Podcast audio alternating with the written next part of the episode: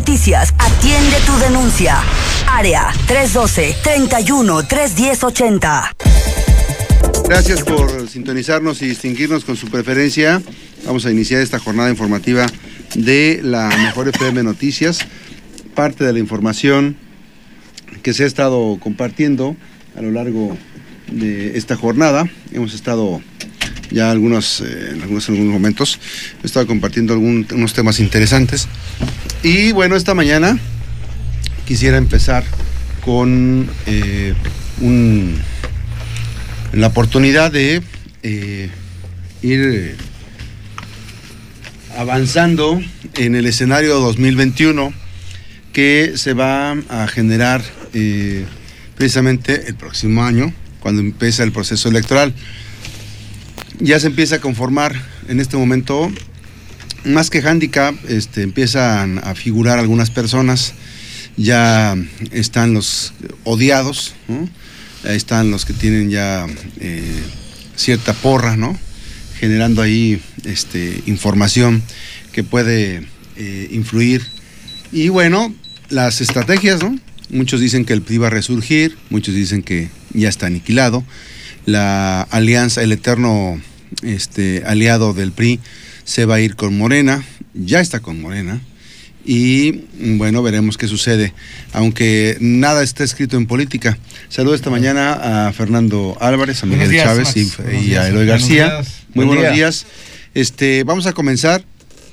Yo empezaría por preguntarles en un breve comentario eh, si el escenario local eh, electoral del 2000 este, 21 eh, va a generar condiciones para que el PRI deje el poder. Fernando. Sí, eh, este, definitivamente yo sí pienso eso. Pienso que aunque se están desdibujando un poco las alianzas y las fuerzas electorales en, el Estado, este, por más que se, que se pretende y por más declaraciones que incluso el, el propio gobernador tuvo que salir a declarar pues, que él va a apoyar al PRI.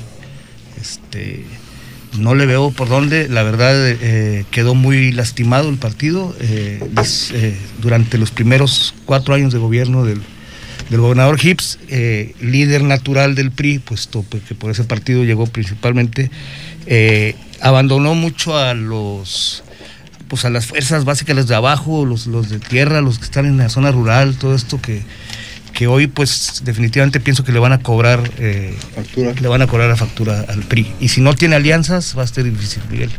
Hola qué tal yo difiero de ti en el sentido de que el gobernador es el líder natural del PRI. Me parece que más bien es el jefe político porque no yo diría que es una estampa. Figura decorativa.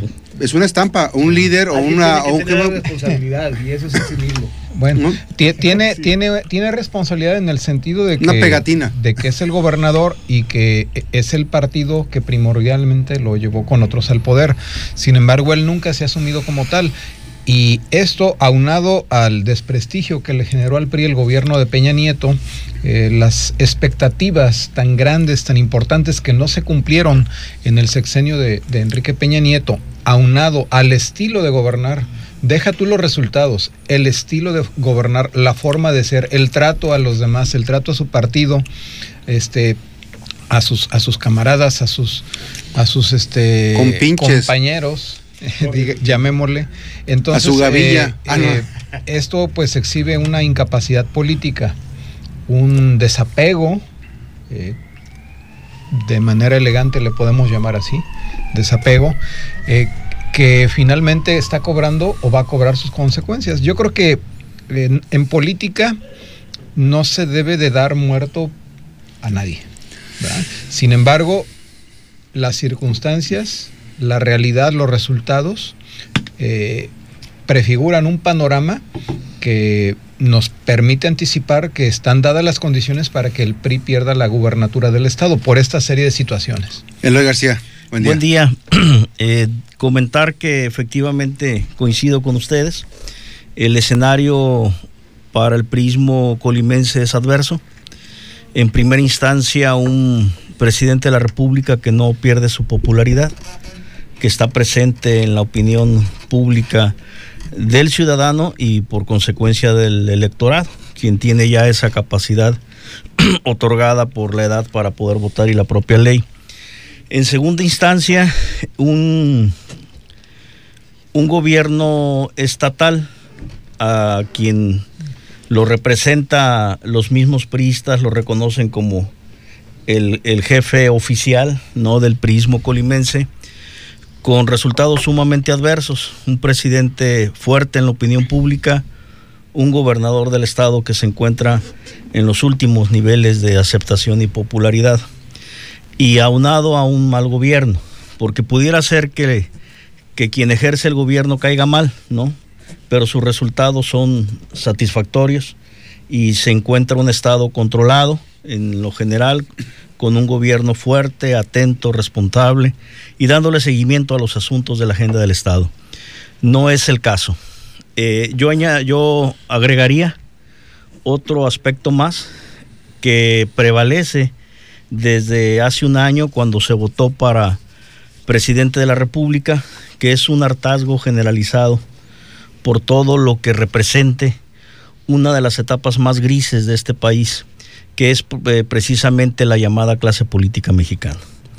Eh, y en eso creo que Colima está inmerso. Yo coincido con algunos priistas que, que quienes dicen ¿no? que el sepulturero de su partido terminó siendo el propio gobernador del estado.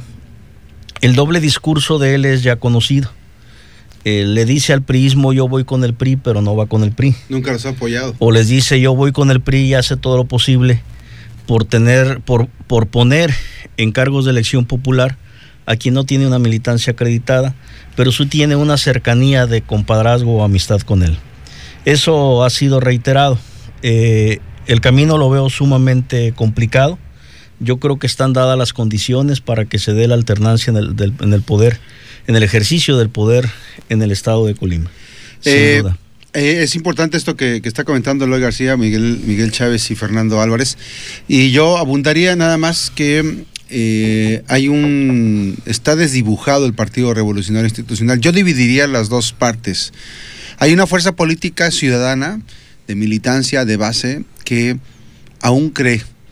pero esa, esa fuerza se divide en dos, en los que tienen trabajo en el gobierno y los que no tienen trabajo en el gobierno. O sea, la burocracia partidista que trabaja en el gobierno y que tuvo un empleo con el gobernador, que fueron muy pocos, y el grueso de la población militante del Partido Revolucionario Institucional. En ese sentido, es importante destacar que así como le ocurrió a Miguel Ángel Novela hace muchos años, que la militancia dijo que no y le dieron el voto a Carlos Vázquez Oldumor, en esta va a ser un escenario similar, le van a decir que no al gobernador. El gobernador dejó colgado de la brocha a muchísimos priistas.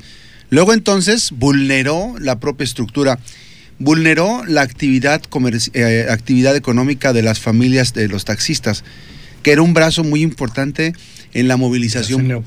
Entonces, eh, afectó los intereses y el patrimonio de cientos y miles de, taxistas, poniendo eh, por encima de todo eso pues las aplicaciones de los taxis generando condiciones legales para que transitara por eso. Luego entonces hay un hartazgo ciudadano enfocado con el prismo porque no les cumplieron las expectativas. Pero además, el primer año de gobierno, el, gobernador en, el Teatro Hidalgo dijo que iba a darles empleo a las personas, que lo aguantaran. Pero siguió metiendo más muchachitos acinturaditos, fortachoncitos, muchachitas joviales, jovencitas, producto de los compromisos con ciertos sectores de la población. Y bueno, siguieron empleando ahí, se emplearon novias, se emplearon eh, eh, hermanas de las novias, hermanos de los novios, de muchos funcionarios públicos. Y entonces hay un hartazgo por esa parte. El Partido Revolucionario Institucional eh, no alcanzó a movilizar ni siquiera 13 mil, 14 mil, 15 mil votos en la última elección y eso es una vergüenza, tomando en cuenta los últimos votos que fueron emitidos a favor de Fernando Moreno Peña, candidato al Senado de la República. Entonces, me parece que está vulnerada la estrategia y hay un desánimo, un desgano. Están ahorita en un proceso eh, interno en donde van a seleccionar supuestamente a los dirigentes, pero se buscan candidaturas de unidad y todo este tipo de cuestiones. Pero yo creo que el gobernador le queda debiendo al partido que lo postuló, porque además él en la elección que fue anulada secuestró la candidatura, la secuestró, generando, eh, no generando una oportunidad. Cuando fue lo de Enrique Michel, fue una pésima decisión, tomando en cuenta que los activos de Enrique Michel pues estaban muy arriba, muy por encima de los que fue a representar eh, Antonio Morales de la Peña. ¿No? que además lo metieron en una dinámica de una estrategia estúpida para cambiarle la voz y este hacerlo notar un candidato diferente. En este caso... Esa historia la sé. Muy cerquita. Y en este caso es importante que eh, no perdamos de vista que el gobernador llega empecinado al poder. Llega harto porque dice, los que no los que me apoyaron en la primera campaña no tienen cabida ya en esta, no tienen cabida si no apoyan. O sea, apoyaron para la primera campaña y quedó tablas. Así decía, ¿eh? El dinero que le metieron a la campaña quedó tablas con la anulación. Ahí se perdió. Y entonces ya no generó condiciones económicas para las personas. Y muchos empresarios quedaron en, en, están tronados por este cuate. Bueno, fueron tantas las promesas que generó ahí ya este, palabras altisonantes con gente muy cercana a él, a la que le había prometido, que le consiguió lana, ¿no? Le consiguió lana y le prometió un cargo para recuperarse la, la lana. Muchas cosas que están ocurriendo. El PRI está en esa posición, tomando en cuenta todos sus antecedentes, está tronado y no hay posibilidades de que pueda resurgir. Yo difiero mucho de lo que dice Miguel, que no, es, no hay que darlo por muerto tiene que seguir, ojo, antes de ir a la, vamos a ir a la pausa, tiene que seguir la constante que está siguiendo actualmente Morena. Los escándalos, los problemas, las diatribas. Tiene que seguir constante eso para que el PRI pueda resurgir. Y bueno, eh, yo todavía me atrevo a decir que no creo que ocurra, porque hay personas, hay personas pensantes que eh, están, estarían generando una condición para salvar el proyecto de Morena en el, próximo 2021. Yo, me, refiero a que no lo des por muerto en el sentido de que se vaya a aniquilar, ¿no? Yo creo que va a haber, eh, independientemente de lo que suceda, de los escenarios que finalmente se den, eh, va a haber eh, espacios, va a haber eh, eh, lugares, va a haber posiciones o momentos en los que tenga cierta competitividad, ¿no? Este, yo dudo que desaparezca, quizás tiene que haber una evolución, pero dudo, dudo que vaya a desaparecer totalmente, ¿no? ¿Por qué? Porque finalmente de manera afortunada para los priistas, eh, el gobernador Ignacio Peralta termina ya pronto su mandato. Para los y el PRI, y, para los colimenses, y, entonces el Ignacio Peralta no es el PRI, ¿no? Entonces podría haber una oportunidad posterior, ¿no? Este, de alguna forma, ¿no? Para reagruparse. Eh, aunado a estas fallas de, operatividad con taxistas y, y, este desapego del gobernador, está también la campaña que, que, que hizo para, para sacar, para eliminar del PRI a mucha gente valiosa que, las persiguió. los operadores. Gente que eran los que sabían hacer las cosas y por eso y por eso este tiene un, hueco muy grande el PRI todavía peor porque hubo mucha gente que con presiones con malos modos de manera directa los hicieron que, muy corrientes. fueran del, del PRI y gente que era valiosa y que eran los operadores políticos Bien, vamos a ir con más información. 7 con 25, este 22 de enero del 2020. Vamos a ir a la pausa. Estamos en la botica. Regresamos con más información. Nos quedamos en redes en Periscope y en Facebook Live. Regresamos con más información en las 7 con 29 minutos.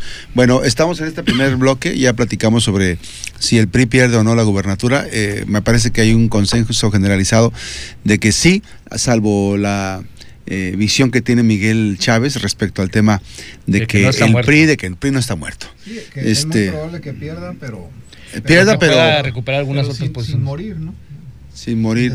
Ah, yo creo que va a desaparecer este el PRI, lo van, a, lo van a avasallar.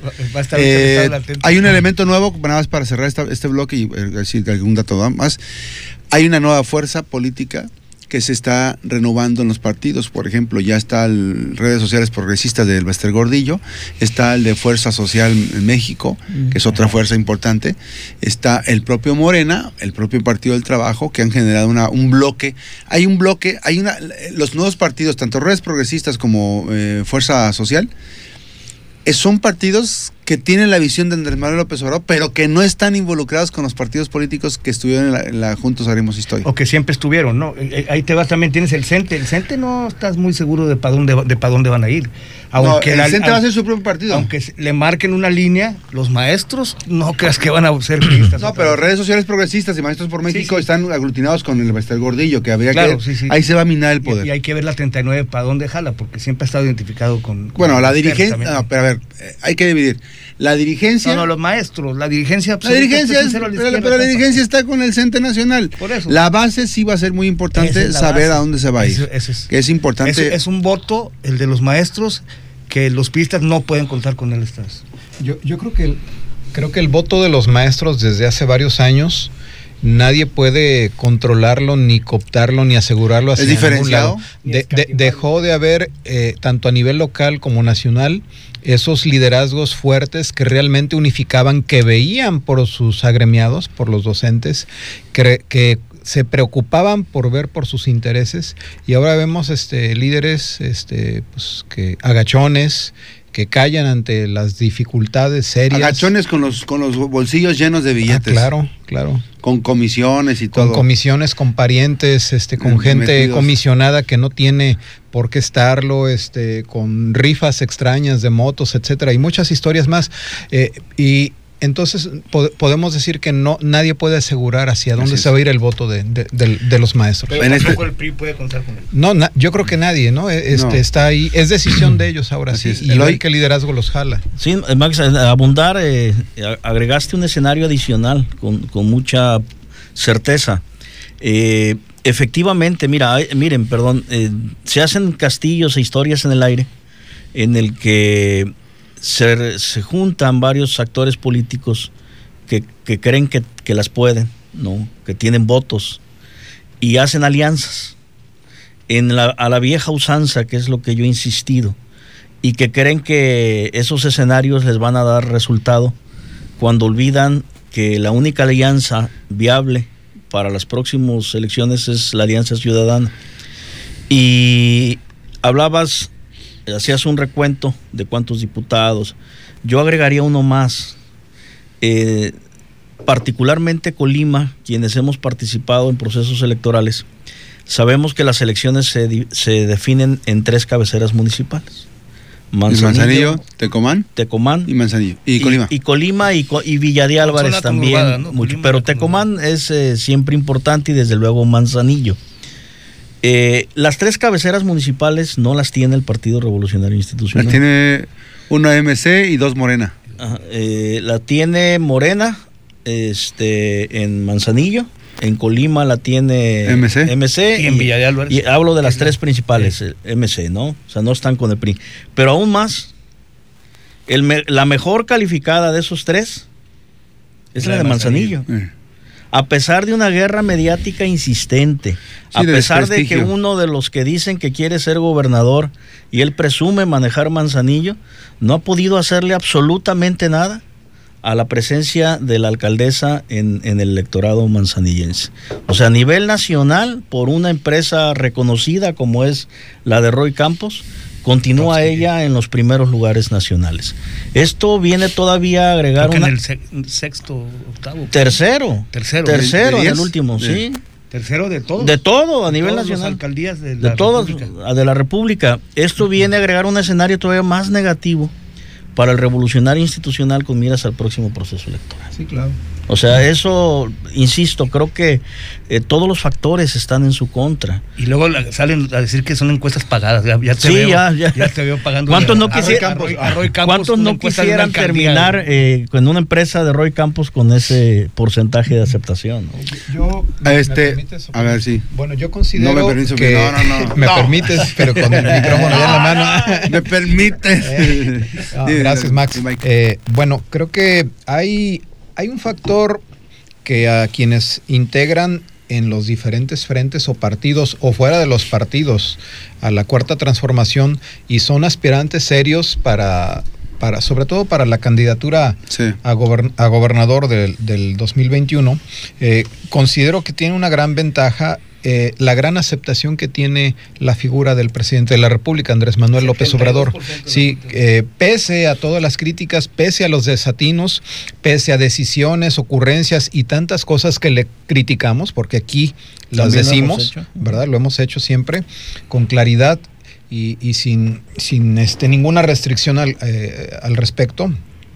Eh, al mismo tiempo, me parece que su fortaleza en determinado momento puede ser su principal debilidad, eh, porque salvo Joel Padilla o Indira Vizcaíno, los demás cuadros emergentes no tienen consolidada una, una trayectoria este, un oficio político, ¿verdad? Podremos este, eh, cuestionar o estar a favor de, las características propias tanto de, cada uno de ellos, de Claudia Yáñez, de Griselda Martínez, Griselda Valencia, eh, del propio Virgilio Mendoza, que ya ahora con el verde forma parte de ese proyecto. a lo local también pues pareciera, pareciera que pueda, pareciera que pueda, sí, pareciera que va para allá, sí.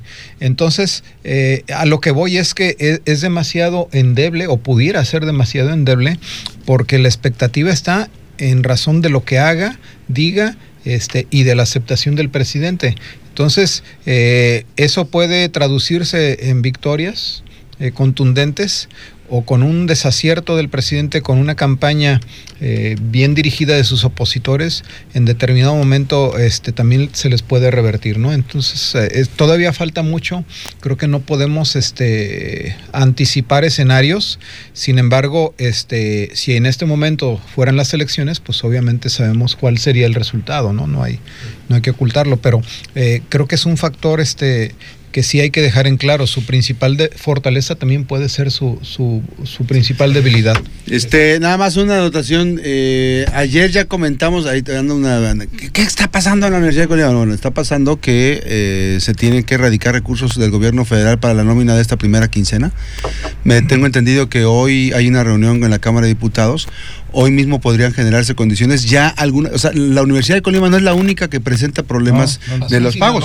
Este, hay varias universidades, pero además esto es un tránsito normal porque ocurrió incluso el año pasado. O sea, eh, está, se garantizó el pago de la segunda, la segunda parte del aguinaldo y está el tema ahorita honesto. Yo más adelante voy a hacer un comentario porque es importante decirlo. No se está escondiendo absolutamente nada. Aquí no escondemos absolutamente nada. Lo interesante es que eh, hay una fortaleza interna al interior de la Universidad de Colima. No hay quejas de los maestros, no hay no, hay una hay un eh, espaldarazo a la labor del rector porque finalmente entiendo.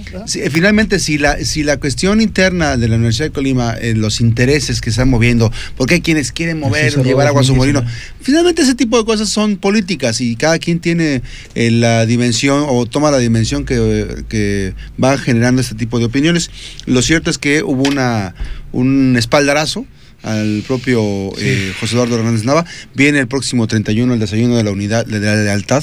Vendremos, eh, vamos a comentar más adelante. Pero creo que tampoco el gobierno le está aportando lo que tiene que aportar. Este, eh, hay un asunto de, hay una deuda ahí que tienen del año pasado. Que podría, salir la podría salir la universidad ahorita, pero pues es, tampoco hay Y es importante también no perder de vista que este el sindicato está saliendo al paso, es decir, señores, quien tenga una necesidad, porque ya se pagó la segunda parte de la quincena, quien tenga alguna necesidad, se le va a prestar sin ningún interés. ¿No? Pero bueno, ese es el tema, se resuelve hoy. Hay una buena comunicación entre la Universidad de Colima y el gobierno de la República, es importante también, que es importante que no generar un desánimo ahí medio complicado. Me Es un comentario nada más para no perdernos ahorita, para no perder el tema. Siempre, eh, yo creo que todo gobierno debe prever eso. Este, qué bueno que se va a arreglar. Sin embargo, el año pasado pasó sucedió igual, o sea, no es una cuestión que sea generalizada. Ha, ocurrido con gobiernos estatales, con municipios y creo que deben de poner más atención el, el, el salario, la quincena. Claro, no, se garantizó el, tema es el tema es el tema es de flujo de recursos, este, para, ahorita lo comento porque ahí hay, alguien me está comentando ahí en, Facebook y lo, lo, atajo en esta manera, pues, precisamente porque más adelante voy a tocar el tema. Continuamos con el tema de la sucesión de la el próximo 2021. Pues ya está. Eh, bueno, pues. este, ya salieron nombres. Yo tengo varios escenarios. Todos los escenarios se construyen a partir de Morena. El escenario más fuerte es saber quién va a ser el candidato de Morena y cuáles van a ser los aliados. Desde ahí yo partiría esta situación.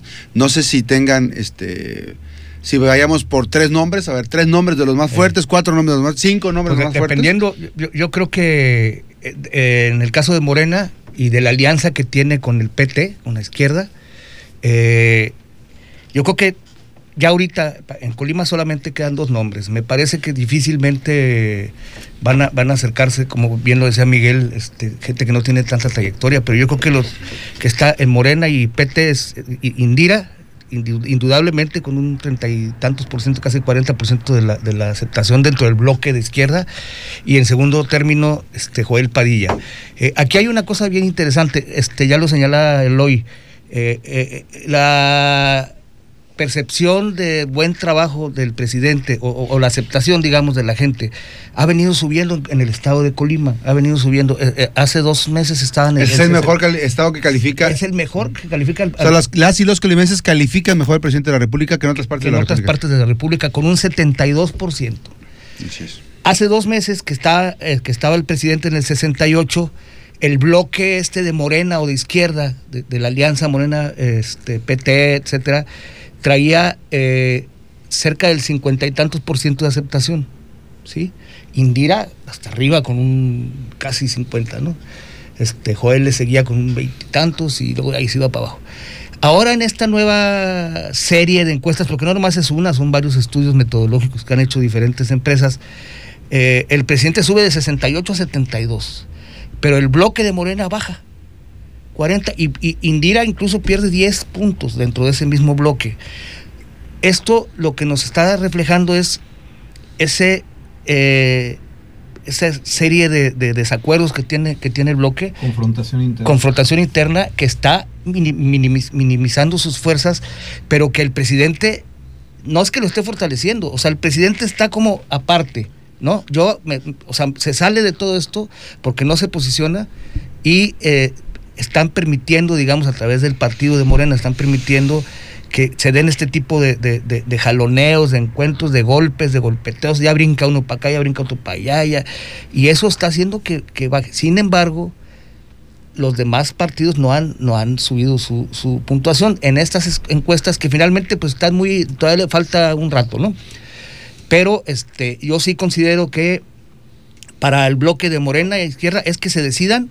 Este, yo creo que están dos, eh, Indira Vizcaíno y Joel Padilla, y creo que ya hay dos, este, ha habido dos pronunciamientos eh, de, funcionarios federales, uno fue una senadora y eh, eh, por ahí alguien del partido de Morena, en donde dice que no hay que descartar la posibilidad de que el presidente o Morena decida que el PT debe de tener por lo menos dos estados como candidaturas para la- las próximas elecciones.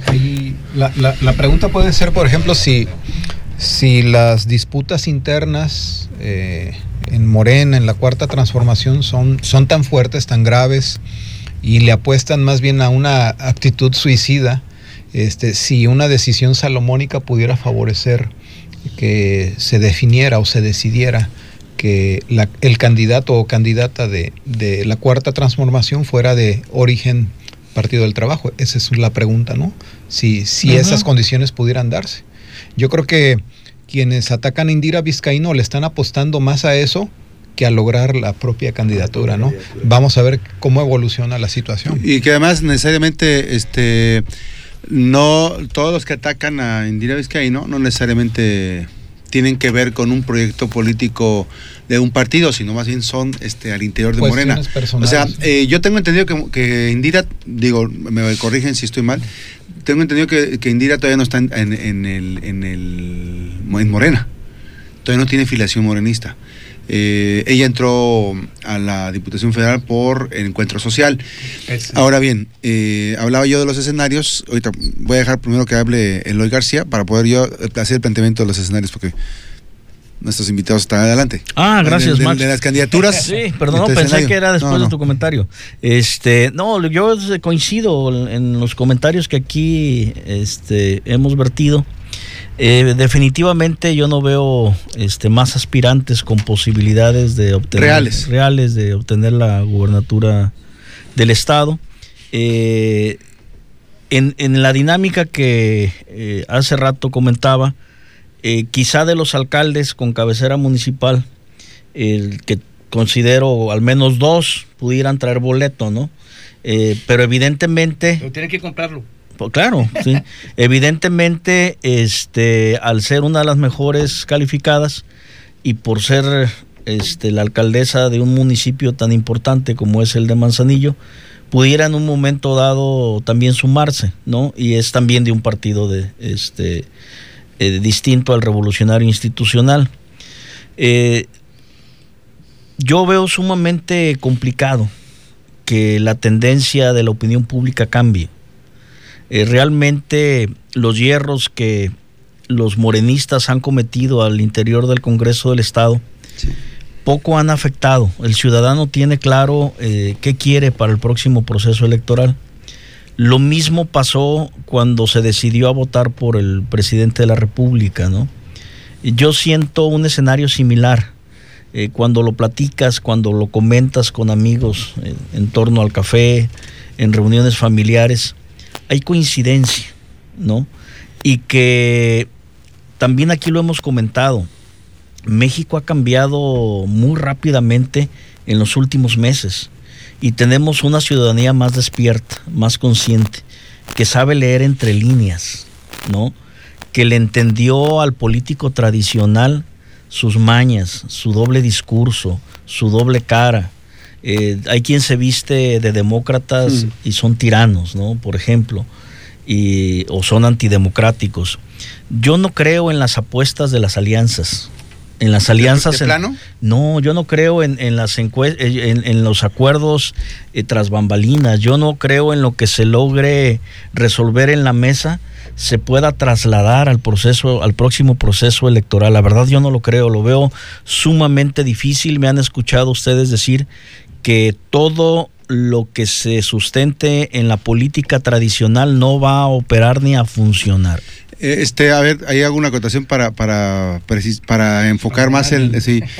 Eh, entonces, ¿tú consideras que los que están en las mesas, eh, este, sentados a la mesa con un, tomándose un café, un whisky, un tequilón, este, esos que están construyendo, están construyendo castillos en el aire? Mira, Max, tan sencillo como esto. O sea, ¿cómo es posible que alguien diga, y todos vamos a, a saber a quién nos referimos, este, es que yo voy a ser el candidato porque va a haber una alianza con el verde ecologista, ¿no? Y en ese, en ese, en ese escenario, Colima es un estado pequeño que no le preocupa al presidente en el contexto internacional y luego entonces podrá definir a favor mío. A ver, a ver, o sea, Pitágoras no miente, ¿no? No lograron en el último proceso e-, electoral tener una participación ni siquiera decorosa. Hay candidatos, como lo dice bien Fernando, con una presencia electoral muy marcada, como es Indira Vizcaíno y Joel Padilla, con una alcaldesa en Manzanillo que dice aquí estoy porque una de las encuestadoras más serias del país me ponen como la mejor calificada. No, bueno, tienen hasta, hasta senadoras eh, por la República del mismo partido de Morena como para pensar que habrá que desechar a todos ellos para meter, porque a Colima no le interesa, ¿eh? o sea, está verde eso, o sea, que son castillos en el aire y son los deseos, Max, de retener el poder a cualquier precio y aunque se revuelva el agua con el aceite. Este, esa posible alianza ya tiene tiempo en los corridos políticos, en los pasillos eh, políticos colimenses, y hay quien se lo cree, o sea, hay quien se cree que eso pueda ser viable. han, venido, a salir, ¿no? Han escrito ahí dos. Claro. es que, es que. Pero además yo agregaría algo más.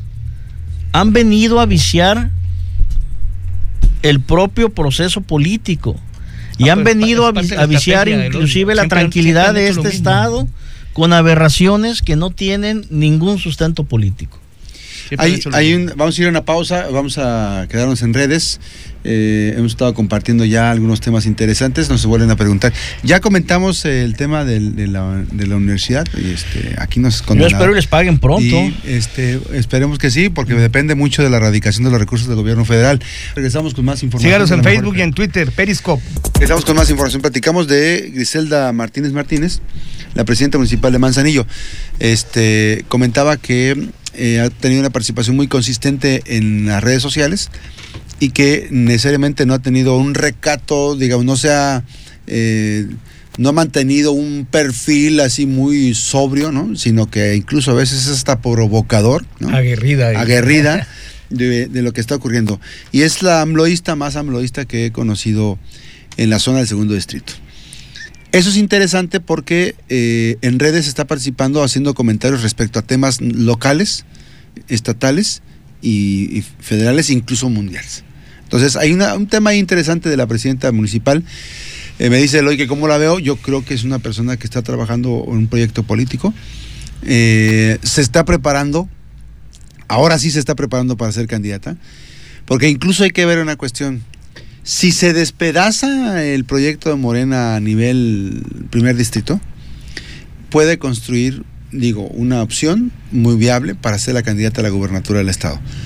No creo que tenga este, todavía alguna pincelada como para decir ahorita y hay una consistencia. ¿Por qué? Digo esto porque todavía no está trabajando estatalmente, o sea, Es- no es está, no está haciendo una proyección. No tiene. a- No está, no está, no está Manzanillo. haciendo afuera de Manzanillo esto. sí, ella lo hace en redes, lo hace el trabajo. Sí, pero no, le falta. Pero me parece que- Los, los agoreros del gobernador de, de opacar todo. Así es, y, sea, y criticar y hacer. criticar. Y entonces la, la percepción que se tiene de ella fuera de Manzanillo no es la misma. Así es. Y no han trabajado para, para modificar esa Exacto, imagen. eso.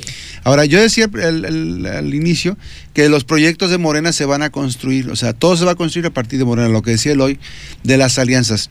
Una alianza, Partido del Trabajo, Morena y eh, Partido Verde.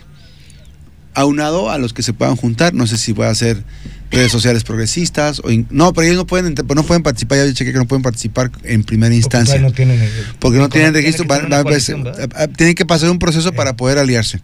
Pero bueno, de facto hay importante el trabajo de construir una estrategia. Pero veo eh, en el escenario este, real, tengo, o sea, yo no voy, no es que voy a encartar a todos como, como ciertas este, encuestadoras. No, no, pues que estos van a entrar porque tienen que entrar. Yo diría que tienen que entrar un candidato de Morena, un candidato natural de Morena, o sea, que sea de las bases de Morena. Este, si en el Inter Indira se convierte en morenista, que eso te digo, yo hasta donde estoy checando no está, no está todavía afiliada a Morena, porque incluso está el, el- el padrón está todavía detenido por la cuestión del proceso interno. Y si es, si es, si está ya como, como militante, pues sería mucho más fácil de que ella se convierta en la candidata a la gubernatura por Morena. O sea, sería la candidata natural de Morena. Todo el mundo lo ubica como Morena, pero necesariamente habría que ir dando pasos que de plomo. pues. Eh, el otro candidato, coincido con Fernando, que es eh, Joel Padilla Peña, en un escenario donde eh, vamos a ver qué va a pasar con los aliados de Morena. Ya se vio que en el pasado proceso electoral, en el 18, eh, perdón, en el 19, en algunos estados de la República, en donde ganó Morena, necesariamente fue con alianza. Y uno de ellos era el Partido del Trabajo. Que es importante que esa parte se valore. Eh, ¿Qué está haciendo el Partido del Trabajo? Habría que ver qué está haciendo el Partido del Trabajo para construir una solidez en la estrategia político-electoral. Y la otra, que, que este, me va, es, es- producto de, de algo, pero son en las grandes ligas se ve eso, o sea, los escenarios. Y yo tengo información de que de manera consistente sí se está construyendo una alianza muy grande a nivel nacional entre el Partido Verde Ecologista con el Partido Morena. Que en este caso el único candidato visible sería Virgilio Mendoza. Aunque la alianza no necesariamente tendría que ser para la gubernatura del Estado. Podría ser para la presidencia municipal de Colima y para la Diputación Federal por el segundo distrito. Que ese sería un, un triunfo ¿no? del proyecto del Partido Verde, porque sería una alternativa de ir en bloque Sí. a buscar algo. Y, ¿no? y sobre todo en la parte donde Virgilio pues tiene mayor Sí. eh, O sea, la gubernatura ya no, ya no representa algo, pero sí es que les da la negociación. Entonces, yo no veo este lado más que a Jorge Luis Preciado Rodríguez. Este, lo veo muy, muy, muy, muy, este, eh, moviéndose de manera muy torpe, muy lenta, porque no tiene perfil. bajo perfil. Yo no le veo consistencia. Del PRI, este, de verdad, si yo menciono a alguien sería una vacilada. O sea, Sí, no tiene decir que. José Manuel Romero tiene posibilidades, de verdad es O una Me- o burla. Meli Romero. O Mary Romero, por favor. Paró la mano O- Oscar Ábalos también. Oscar, eso es una burla, eso, es- eso es una vacilada. broma, eso fue de Es una broma, broma. fue el de 28 ver- de- Sí, fue el de. Pero además, Enrique Rojas Orozco, imagínense Enrique Rojas Orozco. ¿Cuántos votos llegaría? Si en la villa votaron por él 800 personas, en el proceso Oldenburg interno. también. Ah, Walter, no, sería una locura eso, o sea, este, o sea, me parece que hubiera hecho, ma- oh, ¿Quién? déjame, déjame, déjame, voy a detener aquí un poquito. Walter, Hoy es programa de análisis, no Oye. de chistes. el La botica con Sí. cachet. ¿Qué te pasa? Oye, no, este, de verdad, de verdad que Walter eh, hizo un papel desastroso. ¿En qué lugar quedó nada más? ¿En qué lugar quedó como ¿Quién es regidor? Con toda la Walter. lana que le ¿Quién metieron. es? Walter Omlenburg. Ah, me suena, algo con un capitán o algún rollo. Es el que le ayuda Ah, al gobernador. Ya, ya. Es su, su pana, su pana, charolastra. eh, Como dicen de Michoacán, Este, zanca. Oye, zanca. Eh, su, su, su, su compa. Eh. Pero este Walter quedó en un pésimo lugar. Yo pensé que iba a quedar en un mejor lugar. Este, No hizo una campaña, dónde, compa, hizo una no campaña muy mucha- nice. Me parece que, que este Federico Rangel hubiera hecho un mejor escenario. Mucho. Porque este y ya lo perdieron. No, ya se les fue. Este, aunque digan que ah, ya se les fue. Y entonces, eh, pues hay un, ahí yo no veo un candidato, ¿no? Sí, de Y la momento, alianza ¿no? que dice Kike que a lo mejor va a ser Hay una- con el pánico. Imagínate, ¿no? Dice, de mira, hay una, hay un asunto que yo, que yo reconsideraría aquí. Y lo voy a decir con, no voy a decir nombre, yo tengo un nombre, pero me parece que esto, como no va a ocurrir, solamente lo voy a como, como un escenario.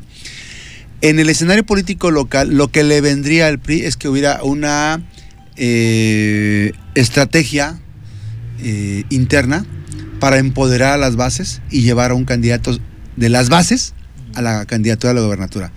¿Qué generaría esto? Que el partido que siempre por 80 años ha sido mayoría pudiera tener una participación decorosa en el proceso electoral. Pero este escenario tiene que aderezarse con recursos económicos, o sea, no solamente de, pan este, y, de, y de tortilla come, el- se alimenta el hombre, no, necesitan recursos, meterle lana. Y hay, hay personas en el PRI que pueden convertirse en candidatos a la gubernatura por el simple hecho de ser líderes. Ese es el tema. Así es. El PRI necesita un liderazgo que venga a simbrar las estructuras internas del PRI para poder tener una que ser competitivos. Por ejemplo, llamar la atención, ¿no?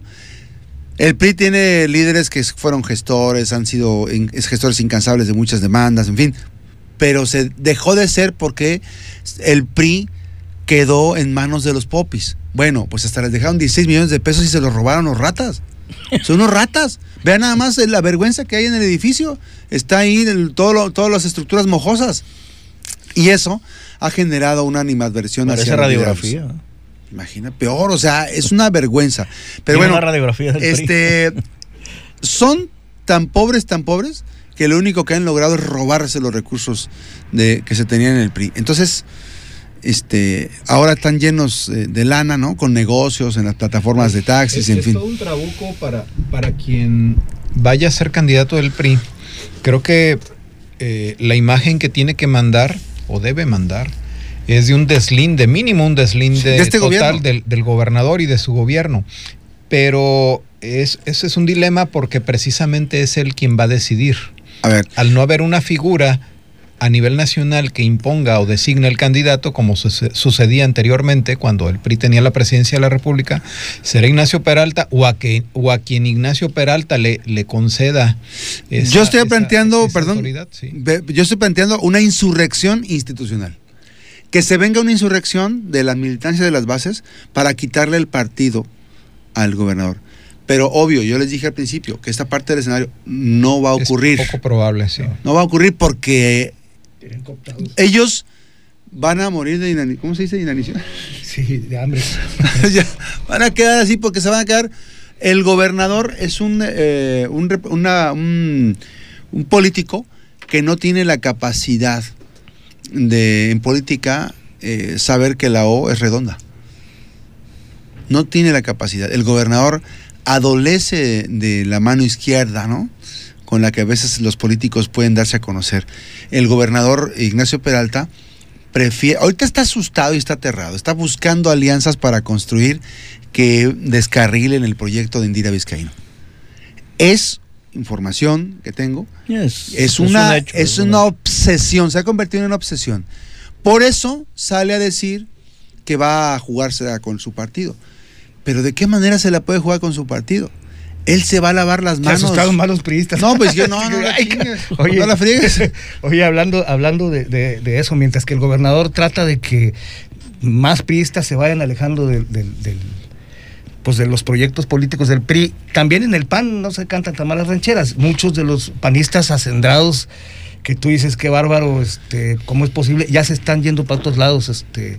Eh, por cierto, un saludo al ingeniero Enrique Michel que nos, que Saludos nos- a que nos- Henry. que nos Saludos, escribe ingeniero. y nos dice, yo creo que más allá de toda la campaña negativa que le han manejado a la licenciada Indira, ella es la que lidera las encuestas y hoy por hoy ella sí tiene una relación ideológica cercana al presidente López Obrador y eso le da una amplia ventaja sobre los otros aspirantes. El presidente no va a descuidar ningún estado en donde su partido pueda ganar. Es uno de- los ejemplos que puso Coinc- del PAN. ¿no? coincido totalmente con él. Este, me- me parece muy, muy interesante su... Hay, hay- Su observación. una- un, una- un personaje que, que valdría la pena, un personaje que valdría la pena comentar y que siempre le agrega, eh, como dice el, el- el dicho, sabor al caldo, Leoncio Morán. Eh, Leoncio Morán ha mantenido una actitud muy, reta- muy recatada. Este, no bajo perfil, pero sí se ha enfocado en el municipio, ha dejado de hacer esa polémica que esos chispazos de espontaneidad que, que han repuntado en algunos momentos su po- popularidad de manera No muy importante. eh, No lo descarten. Este, ¿Quién? el Leoncio Morán, creo que un trabajo que está haciendo aparte del ayuntamiento y que es muy interesante, de alguna manera este, se está sentando a platicar hasta con el diablo, como dice el dicho. Ese es el gran problema. Está Dice- Javier- de hacer política. Dice Javier Montes Camarena, el PRI de Colima, en el PRI de Colima no están perdidos, están des- desaparecidos, no existen. Está, saludos Javier Montes. Estaba Que por leyendo su columna. este, eh, que por cierto hoy. hay una hay un tema ahí de andan aterradas las, las muchachas de la jaula que porque vaya a la mañanera, ¿no? Pues sería bueno que fuera. Mira, este hay una el escenario electoral del 2021 mm, va a pasar por un proceso de transición. Este, difícilmente yo veo que triunfe el PRI, muy difícilmente. no. Eh, si, el, si Morena se pone, si Morena, no, no como Morena como en bloque, si Morena se pone este, listo, se ponen listos y dejan sus este, diatribas y dejan sus, eh, sus pugnas, Sus me fobias. parece, si sus fobias, va- me parece que van a generar una condición diferente. Porque incluso el único escenario, la descomposición que se puede generar en el escenario de Morena, les voy a decir algo, puede llegar un tercero, cuarto, quinto, sexto, décimo en discordia, ¿eh? Se habla de Griselda Martín. Pues por eso. pudiera ser la propia O sea, Griselda. Por eso, eh, eh, eso. Pero no necesariamente que sea bueno. Hay que ver quiénes están preparados para ser gobernadores. Ese es un primer punto. Segundo punto. No se ha construido desde ya, desde el Congreso del Estado, un seguimiento puntual para el dispendio que tiene el gobernador del Estado, José Ignacio Peralta Sánchez. Es que El desaseo. Tienen que detener el desaseo y el, el- lo gastalón que es este gobernador. Si no lo detienen, el proyecto que llegue en Muy 2021 comprometido, no va a haber viabilidad financiera para tener un gobierno. Se dice por ahí que, el gobierno del Estado tampoco le radicó al, al- al- al Congreso este, la lana de- en el mes de enero. Pues, ¿qué Entonces, está- el qué Congreso- están haciendo con el el Congreso dinero? anda sin billetes que- y yo no sé por qué no le exige el, el Congreso al gobernador. A ver, o sea, aquí tienes No- que no darle le mi exigen partido. no, no, no, le- le tienen permiten. pugna ya con la universidad. En fin, este, entonces ya quedamos. A- Abonándole a lo del 8, porque me parece. A ver, lo de la candidatura del 8. El 8. Yo, quiero hacer, hacer una acotación ahí. Y es algo parecido a lo que a lo que Loy bien mencionaba con el tema de Manzanillo. El 8 tiene una muy buena aceptación y eso es indiscutible en el municipio de Colima, porque es donde ha trabajado. Pero se sale de Colima y no lo conoce, no, ha podido, pues, ni tampoco puede hacerlo como presidente municipal, tener un, un- un- un- una permear en otros municipios del estado, ni siquiera en la zona conurbada, quizá Villa de Álvarez, porque MC es también en Villa de Álvarez, pero hay aquí, aquí hay algo bien interesante. Es como ahorita ya el presidente Andrés Manuel ya no es Morena, tú puedes desintegrar a Morena, quitarla, ponerla para donde lo pongas y él sigue teniendo una aceptación muy grande. Locho ya no es MC, MC ha caído, eh, eh, el trabajo que, que hizo Alfaro en, en- en Jalisco. Aquí sido- la marca MC es Locho. Aquí la marca, Es Locho es MC o MC es Locho, Locho es Felipe pero Cruz en Villa desagrégalos Sí. ya- uno del otro y, y- y- y- y- y No pasa sigue siendo nada. Locho. Así es, Nada no más. pasa O sea, nada. Puede ir por el verde, por el amarillo, por independiente, por donde sea y tiene su capital político. Lo que no creo que vaya pero por el PRI. ojo, en el Estado. Mm. No, pues quién sabe qué. Oye, qué más y los, los independientes, ¿habrá, habrá condiciones este, para los independientes? No Dijiste- las ha habido. dijiste- a ver, la, la ley, la ley. que no estamos en chistes en la mañana. No nos podemos aventar. Independientes, ¿qué? Inde- ¿Quién tendría la capacidad para.? O sea, porque la ley es. electoral no te permite. no está hecha para O sea, eso. no, no, no. no. Hemos visto experiencias, este, hemos visto. Ahora, si quieres encartar a alguien, dime, pues. No, veo, veo- Ya sé veo- que ya te vi tus intenciones. No, yo simplemente quiero decir que no, no, no hay condiciones, no hay condiciones para que los esfuerzos ciudadanos se traduzcan en Así es. candidaturas independientes con posibilidades de, de Ahora, este. No descarten a Felipe Cruz Calvario en ningún escenario. En este momento eh, hablamos de muchos aspirantes. Obvio que unos tienen más consistencia que otros. Y otros tienen, eh, unos tienen más este, trayectoria o camino andado que otros. Sin embargo, el escenario 2021, aunque está próximo, todavía le faltan muchos meses, 20, ¿cuántos meses? 20 meses más o menos. Sí, pero ¿no? las definiciones. Pero de- exacto, empiezan a así este, este- o sea, son septiembre prácticamente de este 10 año. meses, Sí, sí. 8 o 10 meses más o menos, ¿no? Febrero, marzo, abril, mayo, Sí. junio, siete meses, ocho meses, para que ya se definan las candidaturas. Es, eh, creo que coincide todo en los, en los resultados de las encuestas, ¿no? El, quien no crea en, en esos sondeos está equivocado. O sea, aquel político que desdeñe el resultado de una encuesta electoral, que hoy por hoy se han vuelto muy profesionales en, en algunas de ellas en el país, está equivocado. O sea, el- coincido con el ingeniero Enrique Michel. Creo que la opinión ciudadana está concentrada mayoritariamente en Indira Vizcaíno. Ha podido, a pesar, le pasa lo que a Griselda, ¿no? O sea, a pesar de toda eh, la insidia, los ataques, hasta meterse con su propia familia, con su hijo, etcétera, ella continúa con teniendo una presencia electoral acreditada. Eh, la opinión pública en torno a ella sigue siendo positiva. Yo no veo, más allá de los escenarios que ya hemos comentado aquí, eh, que pueda salir lejos de ese abanico una decisión distinta de tanto de Morena como del propio presidente de la República. al costo que sea. Al ¿no? costo que sea, o sea, indudablemente no. Morena, difícilmente va a haber condiciones para apaciguar los ánimos en Morena. claro. Este será este, la encuesta con la autoridad de, de- López Obrador, ¿va? Eh, quien de alguna manera, este, pues, diga hacia dónde van las cosas, ¿no? Porque, este, la misma naturaleza de ese movimiento, este, pues, hace muy complicado, este, que sus la heterogeneidad, pues, de, de quienes lo integran eh, y su misma forma de ser, que se den los acuerdos para que pues fumen la pipa de la paz. No, al menos no hay condiciones, no se han preocupado por ello. Pareciera que mientras más tiempo pasa, más gasolina le echan, ¿no? De un lado y de otro. Sí, Entonces, cada quien trae su galón de gasolina sí, y. Y en el, en el caso de Leoncio Morán, eh, Fernando también hizo una reflexión eh, con la cual coincido. En el caso de, y, y- y creo que Miguel también lo hizo, en el caso de Leoncio Morán, aquí yo lo he dicho, o sea, yo creo que de los activos democráticos del Estado, de aquellos que han venido pugnando por la alternancia en el poder, indiscutiblemente que, que está Leoncio Morán, ¿no? Como en su momento lo fue el propio Enrique Michel, yo siempre he dicho que es un parteaguas en la historia política de Colima, eh, la participación de Enrique Michel en un proceso electoral a la gobernatura, y de ahí se viene lo que fue Maquillo, guardadas las proporciones a nivel nacional, por ejemplo, ¿no? Y de ahí se, se han dado diferentes activos políticos en ese sentido.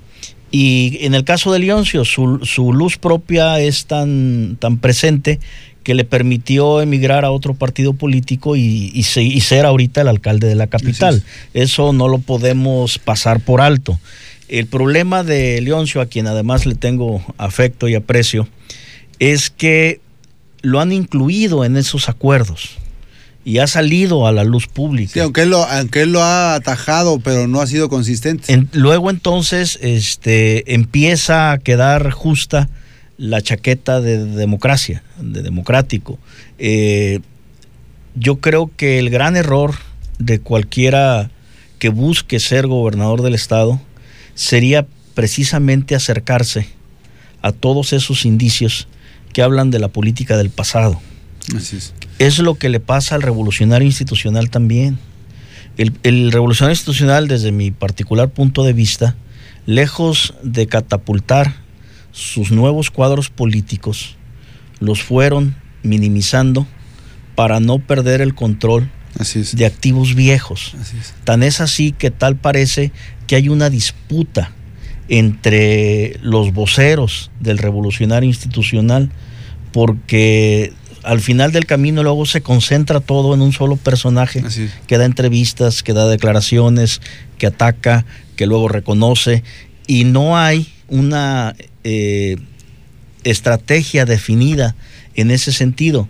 Lo acaban de decir, se fue este Federico Rangel ya, pero como él se han ido varios del revolucionario institucional y hay otros que decidieron alejarse de la participación de su partido sin perder la militancia, pero que no tienen la más mínima voluntad de participar. Están incómodos o, o In- molestos. claro, están Este- incómodos en su propio partido. Ahora, eh, yo lo que diría de Leoncio Morán Sánchez, y que me parece que no, que es lo que está haciendo mal, este, y yo diría no mal, muy mal, es mostrarse como conciliador. No está mal, a ver, no, no es auténtico. Por ejemplo, en el caso de ser conciliador con el director de, de, de este, hay un contrasentido con el director de Ciapacop. Arreglan, ese es el tema que, que se filtró. Nico. Eh, En, el caso de- del, propio este, La Jaula de las Locas, construyeron escenarios y todo, y hablaron mucho. Yo le decía al presidente municipal, se lo dije, que, que manejaron esa reconciliación, la manejaron de manera este, a favor de, Nicolás Contreras.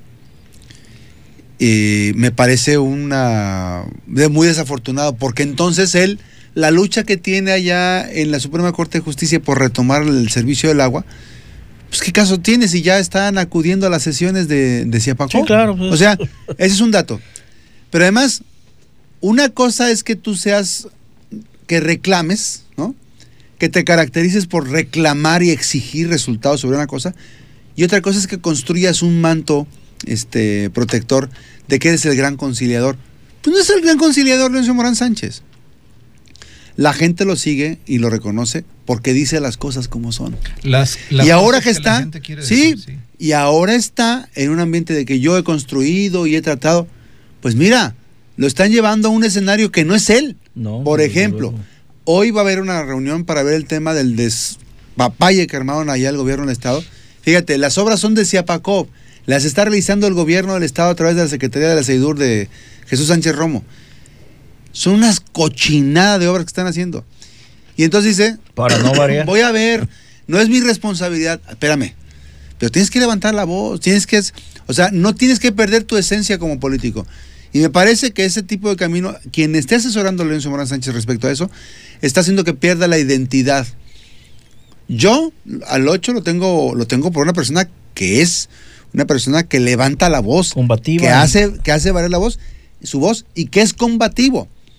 Yo no, yo no doy por bueno en la conciliación de Lorenzo Morán Sánchez. O sea, el hecho de conciliar, a veces en la conciliación, lleva a que te supedítelas a los intereses de los demás. Y no necesariamente porque tengan razón aquellos, sino porque las propias condiciones lo hacen que se vea así. Entonces, me parece que no está haciendo bien esa parte. Este, está haciendo, tiene buenos parámetros en el tema de la, de la seguridad. Eh, una Sí. seguridad que, que, Ah, que, ha- su- que da resultados eh, estadísticamente hablando.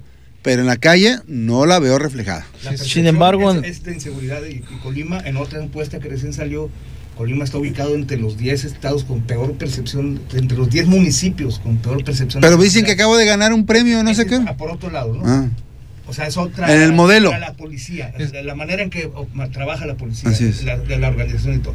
Por otro lado, esa misma encuesta, porque ayer nos decían, ah, es que ustedes son, son sesgados. Esa misma encuesta ubica al 8 también como, como entre los mejores eh, alcaldes de. Es una encuesta de Massive Caller, para concluir. Entre los mejores alcaldes del, del, del país.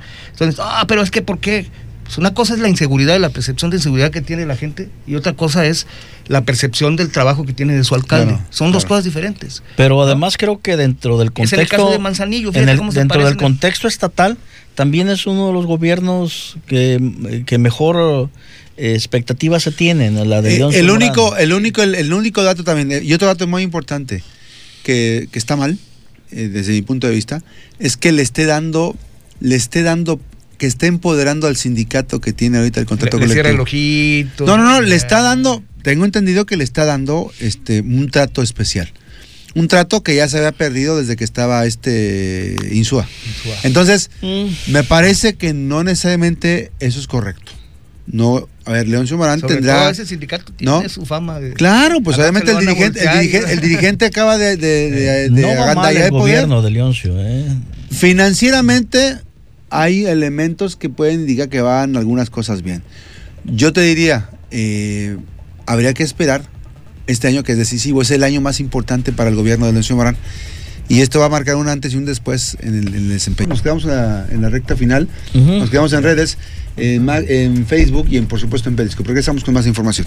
Oigan, este, ahora sí estamos en la sección de chistes. Bárbaro, la sección de La sección de chistes. chistes, gracias. Las 8 de la mañana con, con 26 minutos. Señalaban a- a- al gobernador este, Mario Anguiano algunos de los que trabajaron para él, incluso en, en comunicación social, a través de de comentarios y en redes, que es el peor gobernador que ha habido en...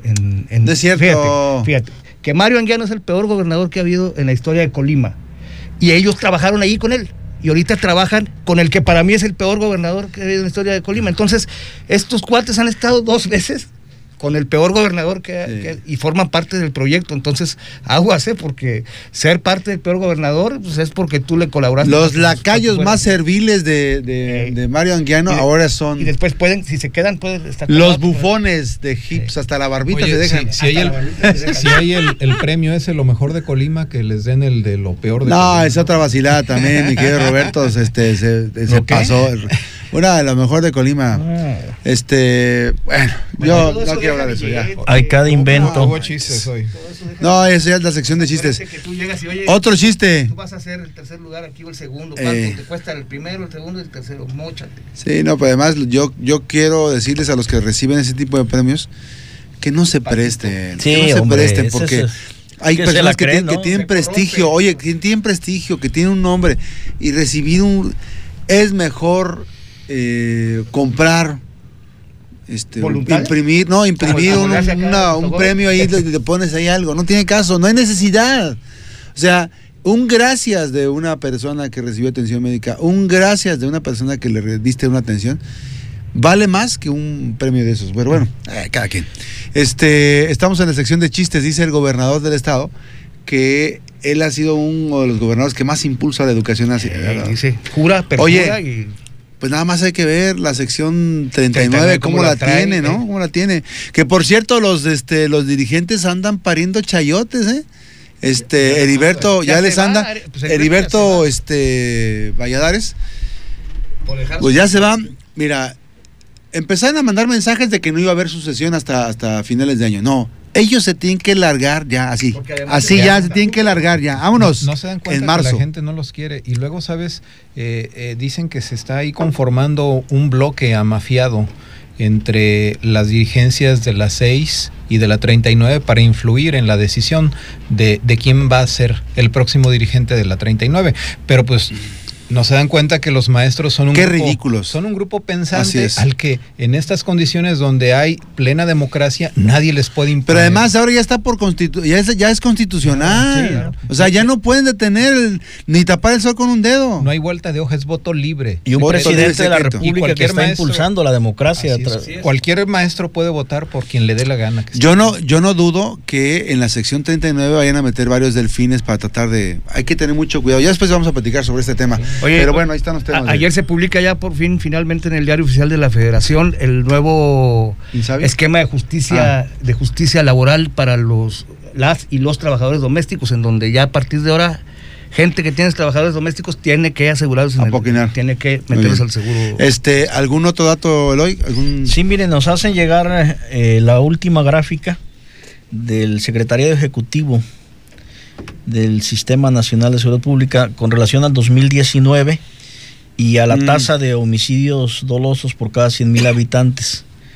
Eh, nuevamente Colima con el 88.3% No. termina en el primer lugar.